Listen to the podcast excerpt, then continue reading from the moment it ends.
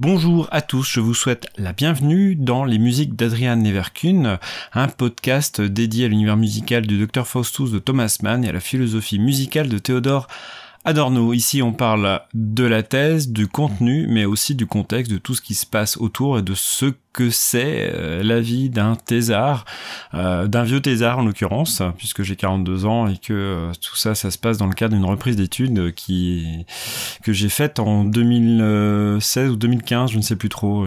Bon, toujours est-il que c'est dans ce cadre-là que ça s'inscrit. Alors, pour en venir au sujet euh, directement, aujourd'hui, j'ai travaillé sur, euh, toujours sur notre, mon opus 111 de, Beethoven, et toujours sur, sur la question du, du matériau. Je sais plus si je l'ai évoqué l'autre fois, mais enfin, là, je suis rentré vraiment en plein dans le, en plein dans le vif du sujet. cette fois, je reprends le texte sous les yeux parce que j'avais fermé mon document. Cette fois-ci, euh,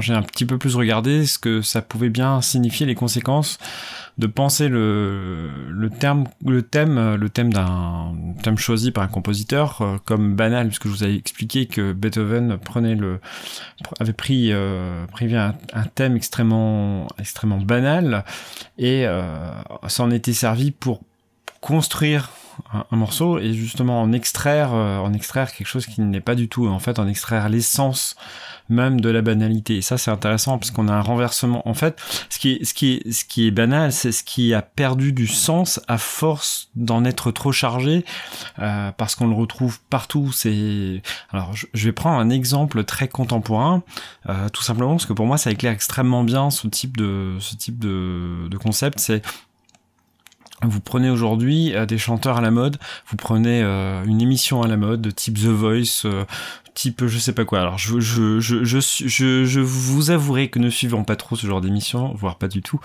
Euh, il est possible que mes connaissances soient un petit peu à la ramasse, euh, mais toujours est-il que vous prenez ce genre d'émission et vous écoutez tout ce qui se passe, hein. peu importe le talent des personnes, peu importe, vous allez avoir quelque chose d'extrêmement euh, d'extrêmement conventionnel au sens où là où on avait euh, une forme d'expression dans dans la manière de chanter, dans l'interprétation des morceaux. On pouvait avoir une forme d'expression, quelque chose qui transmettait une une euh, une émotion, comme euh, Jacques Brel en son temps. Je prends cet exemple parce que pour moi il est absolument flagrant.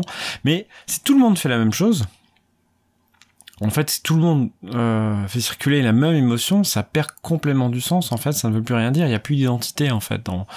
Et, euh, et, ça devient justement, ça devient, ça, devient le, ça devient extrêmement banal et ça, ça, perd sa force, ça perd sa valeur. Est-ce que et si on revient après dans le contexte classique, alors là, c'est pas une question d'interprétation, c'est une question de ce que peut valoir un terme, un thème, un thème musical en soi. Donc euh, Beethoven va chercher son thème. Alors, je reprends. Charles Rosen, pardon, prend l'exemple du thème qui a servi euh, aux variations Diabelli, et il prend ce thème et il en fait quelque chose, et il arrive à en, sortir quelque chose qui n'est plus banal, justement. Voilà. L'analogie, elle est, assez restreinte, hein, parce que j'ai pris, euh, un exemple mais c'était surtout pour illustrer cette, euh, dans l'expressivité, que ça soit dans l'interprétation ou dans l'expressivité d'un thème en même si pas comparable. Je voudrais vraiment, pas qu'on tombe dessus en me disant mais ah oui mais c'est pas pareil et tout ça. Bon, c'est vrai, c'est pas la même chose. Mais mais vraiment pour éclairer mon, point de vue. Bon, revenons à nos moutons. Et donc il prend ce thème-là, il arrive à en faire quelque chose qui sort justement de ce contexte. Et ça, c'est vraiment intéressant. Alors, euh, ça, c'était vraiment pour, le, pour les questions du jour, mais voilà, euh, donc là je refais référence à Norschenberg. J'explique un petit peu dans ce passage de la thèse que, que ce que je trouve intéressant là, c'est que autant on va éviter de faire euh, des anachronismes en disant que, que Beethoven allait, euh, a commencé à aller chercher au-delà de la, de la musique tonale, ce qui est complètement faux, euh, puisque c'est bien le contraire qu'il fait. Mais là où il y a une analogie avec euh, le dodécaphonisme de Schoenberg, qui lui a voulu justement s'extraire définitivement des, des conventions euh, du, du, système tonal, là où il y a une analogie, c'est que c'est dans l'emploi du, du, matériau de base, c'est-à-dire que le matériau est extrêmement banal. Une série dodécaphonique a, absolument aucune, aucune identité. C'est à la base, une série de décaphoniques, euh, je veux dire, en, elle-même, en soi, est absolument, enfin, elle est remplaçable. Elle peut être remplacée par n'importe quoi. Enfin, une autre série par n'importe quelle autre série de décaphoniques tant qu'elle n'est pas encore exploitée. Et ça, c'est intéressant parce qu'il peut, c'est là qu'il peut y avoir une, une, une analogie entre Beethoven et Schoenberg. C'est pas la même chose, mais on n'est pas dans le contexte euh, atonal ou, sériel, mais n'empêche que ce, rapport au matériau, lui, par contre, il, peut être comparable. Je vais pas dire identique parce que je vais pas mouiller trop là-dessus. Euh, je vais pas prendre de risque, mais, euh, mais c'est comparable. Et donc ça, c'est intéressant. Voilà, je termine juste vite fait sur pour pas trop m'étendre et pas faire en sorte que pour faire en sorte que ce, ce comment on appelle ça ce je ne sais plus. Euh, ce podcast dure trop longtemps, voilà, je vais y arriver. Euh, je vais juste euh, signaler que, bah, je suis pas mécontent parce qu'aujourd'hui j'ai réussi à bien travailler sur cette thèse justement. c'est toujours le démarrage qui est très difficile, mais ça, bon, il y a une chose qui rentre en compte, c'est à une part de j'ai des soucis d'attention voilà je vais pas rentrer dans le détail mais j'ai des soucis d'attention qui font que ben se remettre dedans. Déjà à la base c'est difficile mais pour moi c'est encore plus compliqué. Donc parfois il peut me falloir une heure pour démarrer. Euh, mais une fois que j'ai démarré j'en suis je suis vraiment dedans. Là là, là j'ai mis euh, ouais une bonne heure à démarrer d'autant plus qu'il y a des choses qui perturbaient mon attention euh, comme des soucis de la, la, connexion internet etc et, et donc du coup euh, me mettre dedans, ça a été difficile. Par contre, une fois que je suis dedans, euh, eh bien, euh, bah, je, suis très content. Surtout que là, ça, roule vraiment tout seul. Les idées sont en train de revenir. Il y a plein de plein de notions, de concepts qui me reviennent en tête, qui m'étaient un peu qui, qui, étaient un peu sortis. parce que justement trop de temps entre chacune des, sessions de travail donc voilà Là, je vais revenir un petit peu sur la question du matériau et du matériel musical. En ce qui concerne les trilles, Charles Rosen insiste pas mal là-dessus, euh, notamment en, précisant que que c'est une forme de que les trilles sont une forme dans, dans l'opus bien sûr sont une forme de réminiscence du parcours de en tout cas du passé de, Beethoven euh, euh, pianiste. Et donc c'est assez rigolo de le, voir écrire ça parce que finalement on n'a aucune preuve que que ça soit parce que Beethoven a été pianiste qu'il utilise les tris. Donc c'est assez. Après, ça paraît très logique, bien sûr, mais euh, mais c'est a priori difficile de faire la distinction entre ce qui pourrait euh, tenir de l'écriture purement musicale et puis de ce qui est finalement euh, euh plus de l'ordre de l'effet sonore. Alors moi, dans la thèse, je j'essaye quand même d'appuyer sur le fait euh, de ce que ça pourrait signifier. Maintenant, dans les intentions, évidemment, on pourra jamais vraiment savoir. Donc c'est assez intéressant. Et euh, ce qui est intéressant avec la, la tri, enfin le tri, je crois que c'est féminin, c'est que euh, c'est à la fois quelque chose d'hyper banal, donc euh, bah forcément par rapport à ce que je disais euh, hier euh, au sujet de la banalisation du matériau et de l'utilisation des thèmes un petit peu, on va dire, un petit peu usés de Beethoven et je viens de perdre un peu mon, mon fil, mais c'est pas très grave, mais le, tri, c'est une, euh, c'est, finalement une technique assez classique, mais ça va être une, technique peut-être plus euh, instrumentale en fait, et le fait de l'employer dans ce cadre-là, surtout pour suspendre le, un petit peu la cadence, ce que fait, euh, ce que fait Beethoven. En tout cas, c'est ce qu'analyse Charles Rosen. Ça, je sais pas trop comment, comment le dire, mais il y a une il y a, y, y, a, presque une forme de brutalité là-dedans. Alors, c'est peut-être un peu tiré par les cheveux, mais, euh, mais voilà, c'est rigolo. Enfin, rigolo, c'est peut-être pas le terme non, non, plus, mais, euh, mais c'est un, peu étonnant de voir euh, utiliser ça comme ça, et surtout de le voir insister là-dessus, parce que tri, en fait, quand on entend aujourd'hui, alors peut-être que le regard, euh, enfin, l'oreille à l'époque, pour l'oreille, le, point de vue était différent, et, enfin, à l'époque de Charles Rosen, et encore plus à l'époque de Beethoven, mais c'est vrai que ça, paraît d'une banalité assez incroyable le, tri, alors que bah, dans ce contexte précis où il y a une suspension de la tonalité, où euh, où c'est euh, c'est comment dire c'est plus une technique instrumentale qu'une technique d'écriture en soi, parce que Beethoven était, pianiste. dans ce contexte-là, ça, ça, remonte un petit peu plus, ça, ça, un petit peu plus saillant, donc c'est rigolo, espèce de de, je vais pas dire de contradiction dialectique, faut pas exagérer non plus, mais euh, mais c'est intéressant. Et euh, voilà, donc j'ai pas grand chose à ajouter de plus par rapport à, ce que j'ai pu euh, ce que j'ai pu décrire aujourd'hui. Mais ça me laisse un peu perplexe en fait parce que euh, j'ai du mal à parce que je, trouve qu'en parler de purement, euh, purement euh, instrumental, c'est, c'est peut-être aller un peu loin parce que de toute façon, euh, techniquement, à partir du moment où on écrit une sonate pour piano, pour un instrument en particulier, c'est qu'on tient déjà compte de l'instrument. Donc finalement, toute part, toute technique d'écriture est forcément une technique de pianiste. Mais euh, la différence, c'est peut-être qu'à ce moment-là, euh, c'est plus une question de d'équilibre.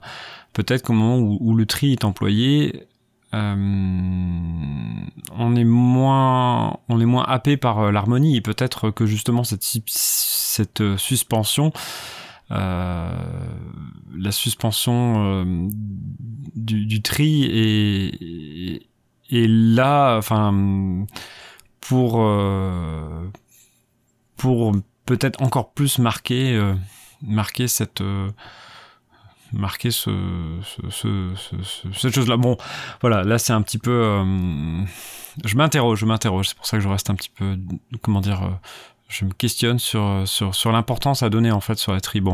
Sur le tri pardon. Après euh, comment euh, Kretschmer euh, revient lui dans le roman un petit peu plus là-dessus et ça va être intéressant de voir ce que ce qu'Adrien Verkunen en fait. Enfin en tout cas ce que ce que Kretschmer en, fait l'interprétation qu'il en fait dans le roman.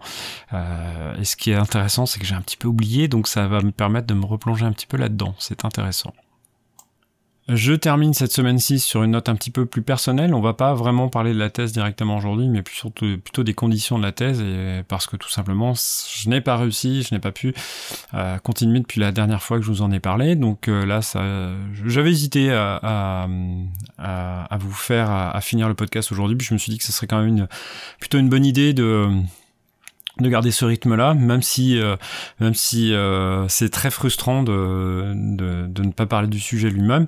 Euh, si tout s'était passé correctement, j'aurais dû revenir sur les accords de septième diminué dans la, dans, dans la, dans la sonate, hein, toujours, de sonate opus 11 de, Beethoven. Là, j'ai les yeux sous, sur, sur, sur le point où j'étais arrivé. j'aurais dû approfondir un petit peu ce que je disais sur l'exploration de la musique, euh, la musique tonale par Beethoven, puisque c'est ce que je disais l'autre fois. J'aurais dû enfin reparler un petit peu de, Thomas Mann et d'Adorno, puisque là, là, j'en ai assez peu, euh, assez peu parlé. Donc là, ce que j'aurais dû faire aujourd'hui, c'est euh, terminer un petit peu sur sur Charles Rosen et sur sur Beethoven. Donc ce qui est une, une description de, on va dire un petit peu on va dire avec un, certain recul par rapport à, ce que peut dire Adorno ou, euh, euh, Thomas Mann euh, de cette enfin Thomas Mann je crois pas qu'il en dise grand chose surtout Adorno qui en, parle. Et ensuite attaquer sur ce que dit directement Adorno de l'opus 111 alors là c'est à partir de textes qui venaient qui viennent plutôt de de la philosophie de Beethoven la philosophie de la musique puisque Adorno n'a pas écrit directement dans les textes publiés avant ce Beethoven n'a pas écrit directement d'articles sur l'opus 111 il, il parle de la dernière période de, Beethoven, mais il ne parle pas directement de l'opus 11. il, fait référence plusieurs reprises, mais euh, du coup, les, textes, euh, les, références que, je prends viennent euh, essentiellement du de son de son texte euh, qui est issu des moments musicaux euh, euh, le style tardif. Et puis mais bon le style tardif on le retrouve aussi dans le dans, dans Beethoven philosophie de la musique qui avait été traduit en fin d'année 2021 je crois 2020, 2020 puisque ça fait au moins un an que je l'ai lu ce, bouquin.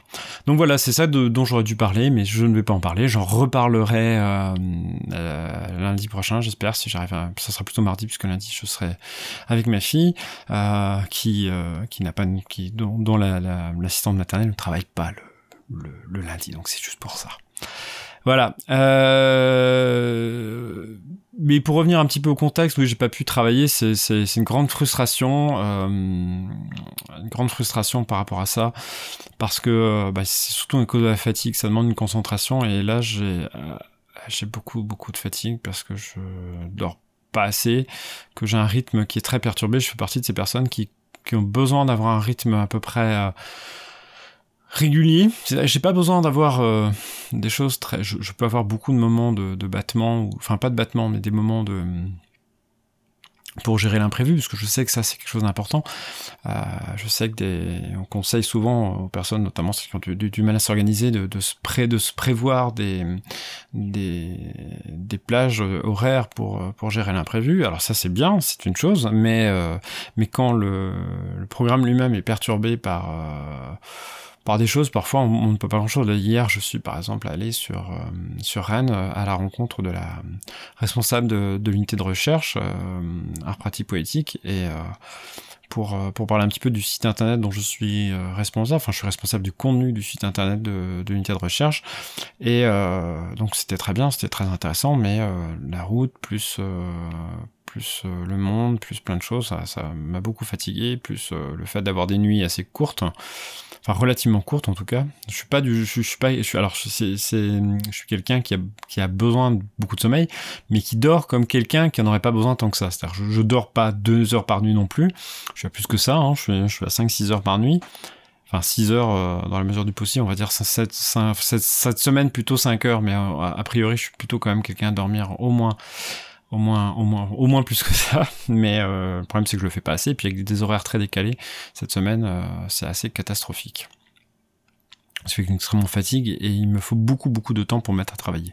Donc bah, je suis content quand même malgré tout d'avoir euh, d'avoir fait ce podcast, euh, mais c'est vrai que c'est pas forcément facile à gérer, d'autant plus qu'il y a une grande culpabilité puis des échéances qui arrivent. C'est-à-dire que là on est le 24 février, mais je suis déjà assez anxieux par rapport à la fin de la thèse parce que certes j'avance sur ma relecture et je constate avec bonheur que j'avais écrit plus que je pensais. Je, dois être à je dois être à 70 000 ou 80 000 signes, donc ce qui est ce qui représente peut-être un quart de la thèse, qui est pas mal. Enfin je crois. Hein, une thèse, il faut que ça soit dans les 200, 300 000 signes, il me semble.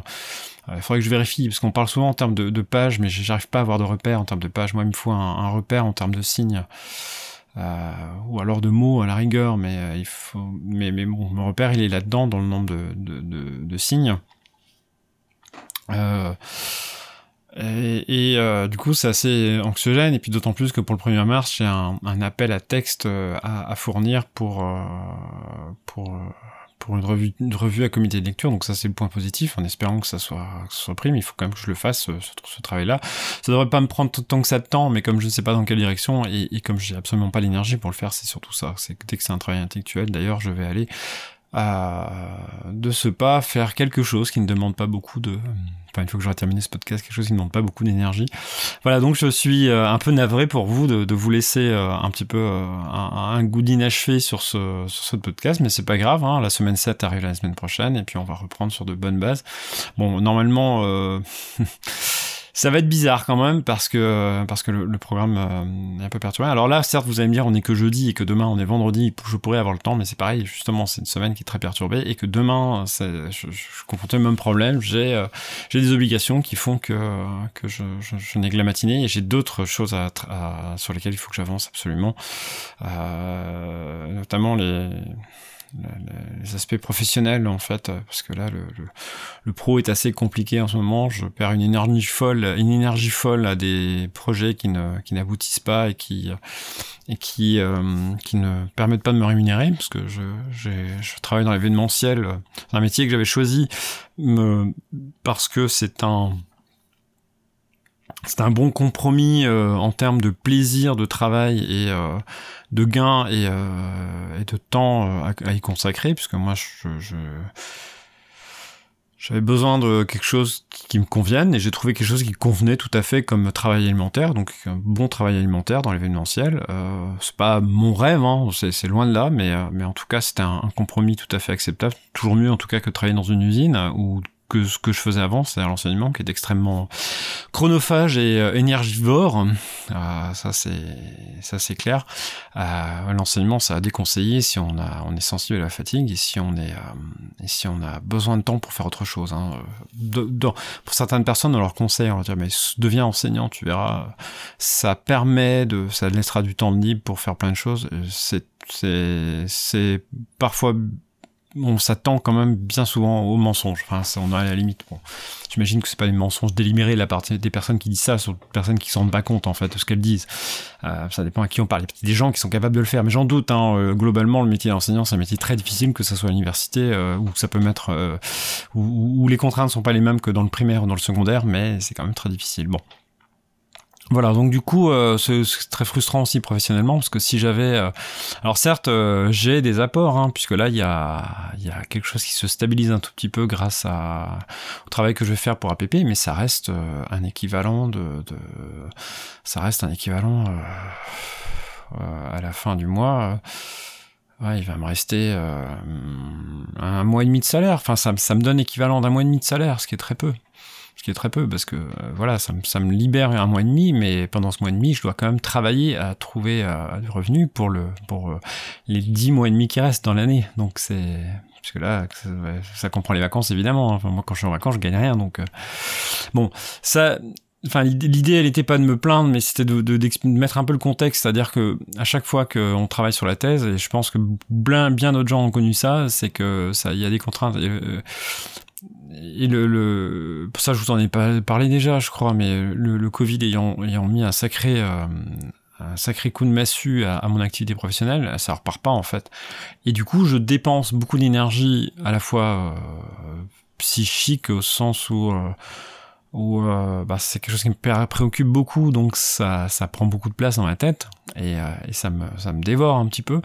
Ça, il y a ce point de vue-là, et puis l'énergie physique, puisque ça me demande aussi euh, bah, de, consacrer du temps, donc bon, ça aussi l'énergie intellectuelle ou, ou, ou, psychologique, je ne sais pas trop ce qu'on peut en dire, mais bon, toujours est-il que ça, me, ça demande beaucoup d'énergie et que, et que finalement, et que du coup, je dois quand même faire le reste, c'est-à-dire que j'ai d'autres projets, mais en fait, Là, je, je bon, je, je, digresse un peu, mais c'est pas grave. Je, je et, bah, si ça vous intéresse, tant mieux. Si ça vous intéresse pas, vous vous abandonnez. Mais euh, en fait, ce qui est assez absurde, c'est que bon, chez ma thèse, c'est vraiment le fil, le, fil conducteur. Je veux la finir. Pour moi, c'est une motivation, mais c'est comme je vous l'ai dit, quelque chose qui, qui rémunère pas pour, pour moi. Donc c'est très problématique parce qu'il faut bien que je gagne ma vie. J'avais choisi de démissionner, j'ai bien fait parce que de toute façon, si j'avais pas démissionné, ce serait encore pire.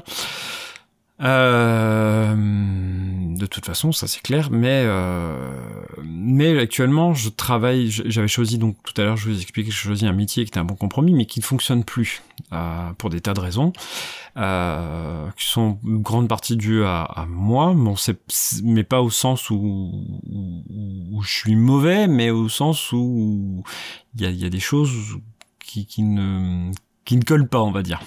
C'est un travail qui demande beaucoup de communication, de sens de communication, et, qui demande à être capable de, saisir pas mal de, de, de comment dire, de contraintes, de, de subtilité sociale, choses qui, sont assez compliquées pour moi.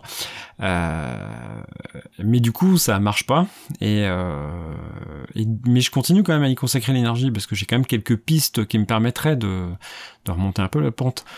Sauf que j'ai aussi d'autres projets que je mène à côté, donc je me retrouve à travailler pour un travail qui ne me permet pas de gagner de l'argent actuellement. C'est néant, enfin, je vais avoir un peu de sous grâce à ça courant mai, mais c'est très peu.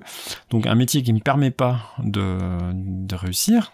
Et puis, euh, à côté de ça, je monte d'autres projets qui ne, gagnent, qui, qui ne me rémunèrent pas non plus.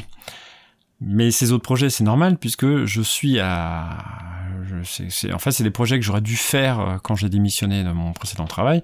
J'aurais mis en place, mais on m'avait dissuadé de le faire, donc j'avais abandonné. Du coup, j'avais euh, j'avais plutôt ce Euh, bon, bref, j'avais abandonné, j'avais fait, autre chose, euh, le travail alimentaire dont je vous parlais tout à l'heure. Euh, mais il se trouve que là, actuellement, donc je suis en train, je, je finalement, je me suis finalement dit que ça serait plus intéressant d'avoir ce métier, qui était ce que je voulais faire au départ pour être euh, très honnête, c'est euh, le travail de compositeur et puis euh, photographe artistique. Donc c'est un double métier, mais qui se qui se combine dans une activité, enfin dans un. En fait, le, le vrai centre de de, la thématique, c'est quand même l'expression, l'expression, enfin l'expression, quoi. Le, de dire des choses grâce à l'art, hein, c'est artistique. C'est pas deux choses dissociées, hein, faut pas puisque moi j'ai une vision de la musique très visuelle justement. Mais euh, donc pour moi la photo c'est vraiment complémentaire en fait, ça va de soi même. Donc c'est ça que je veux faire.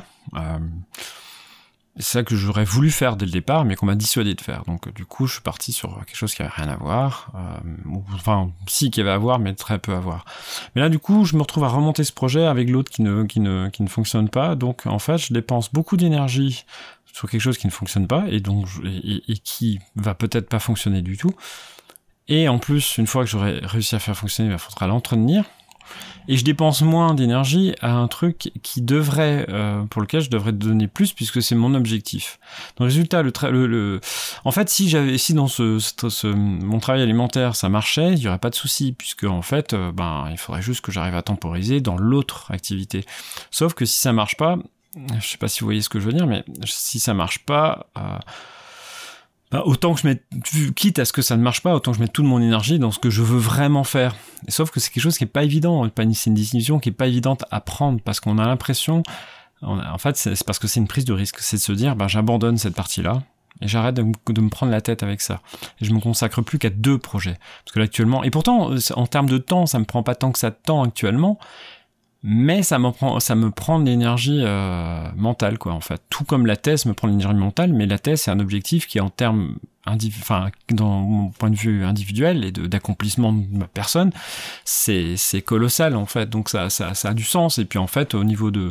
Le sujet me, me passionne tellement que, que pour moi, là, ça, ça, ça a du sens. Donc, ça, c'est pas un problème. Mais euh, voilà. Bon, je sais pas si c'était bien clair, mais tout ça pour vous dire que derrière, entre tout ça, il y a la, la thèse qui est coincée, qui est, qui est prise un, petit peu en étau, euh, avec d'un côté euh, une énergie dépensée pour des choses qui n'ont pas de sens, et d'un autre côté une énergie dépensée que je ne peux pas dépenser dans ce que, ce qui fait que qu'en plus la rencontre de cette, enfin, cette frustration, cette, enfin, en tout cas, cette impossibilité fait qu'en plus, ça génère encore plus de frustration et, et d'anxiété puisque euh, puisque ça marche encore moins. Alors que puisqu'en plus euh, quand chaque action que j'essaye de mener pour euh, pour faire progresser un petit peu mon mon petit truc, ben je la, la, frustration commence à continuer à, à, monter quoi et l'anxiété. Après on est dans une période qui pour pour l'événementiel n'est pas forcément significative, mais, euh, mais a priori, il faudrait attendre euh, avril pour que ça le soit vraiment. Mais ça m'empêche pas d'être anxieux, puisqu'il y a des choses aussi dont je ne vais pas vous parler, puisque c'est ça. Là, on, là, pour le coup, on partirait complètement sur autre chose, mais qui sont bon compliqué. Ben, je reste, je sais, je suis désolé de rester vague. Je voulais pas rentrer trop dans le détail puisque c'est vraiment pas l'objet du, de, la thèse. Donc j'espère que malgré le fait que je sois resté, alors si vous me connaissez personnellement, si vous savez qui je suis, euh, bah c'est pas un souci. Vous verrez peut-être plus ou moins de quoi je parle. Puis éventuellement pour en échanger dessus, si ça vous intéresse, il hein, n'y a pas de souci. Et je pourrais vous en parler euh, explicitement. Enfin voilà, il y a pas, a pas de tabou. Hein, mais c'est juste que je, je veux pas. Alors en même temps, ça fait partie de. Bah, forcément, ça, ça, a un impact direct sur la thèse. Quoi. Là, la fatigue qui est due à tout ça, bah, ça un impact direct puisque j'avance pas dessus et que je, suis obligé de vous faire ce, ce podcast. Euh, enfin, obligé. Je suis pas obligé de vous le faire, mais mais bon, euh, le fait de vous en avoir parlé, même si je resté vague et si j'ai pas été très explicite, euh, d'en avoir parlé, là, ça a quand même, euh, ça a quand même fait un peu de bien. Donc voilà. Bon, je vous donne juste rendez-vous la semaine prochaine. Donc là, on est jeudi. Bon, a priori, le prochain podcast sera jeudi ou vendredi prochain. Peut-être avant, si si j'ai réussi à faire les choses telles que je le souhaitais. Donc ça, on verra. Ça sera la surprise. J'espère que j'aurai pas encore une, une journée, une semaine comme comme celle-ci. Voilà, parce que ça pourrait être fatigant à force. Voilà, je vous dis à bientôt, enfin à très vite.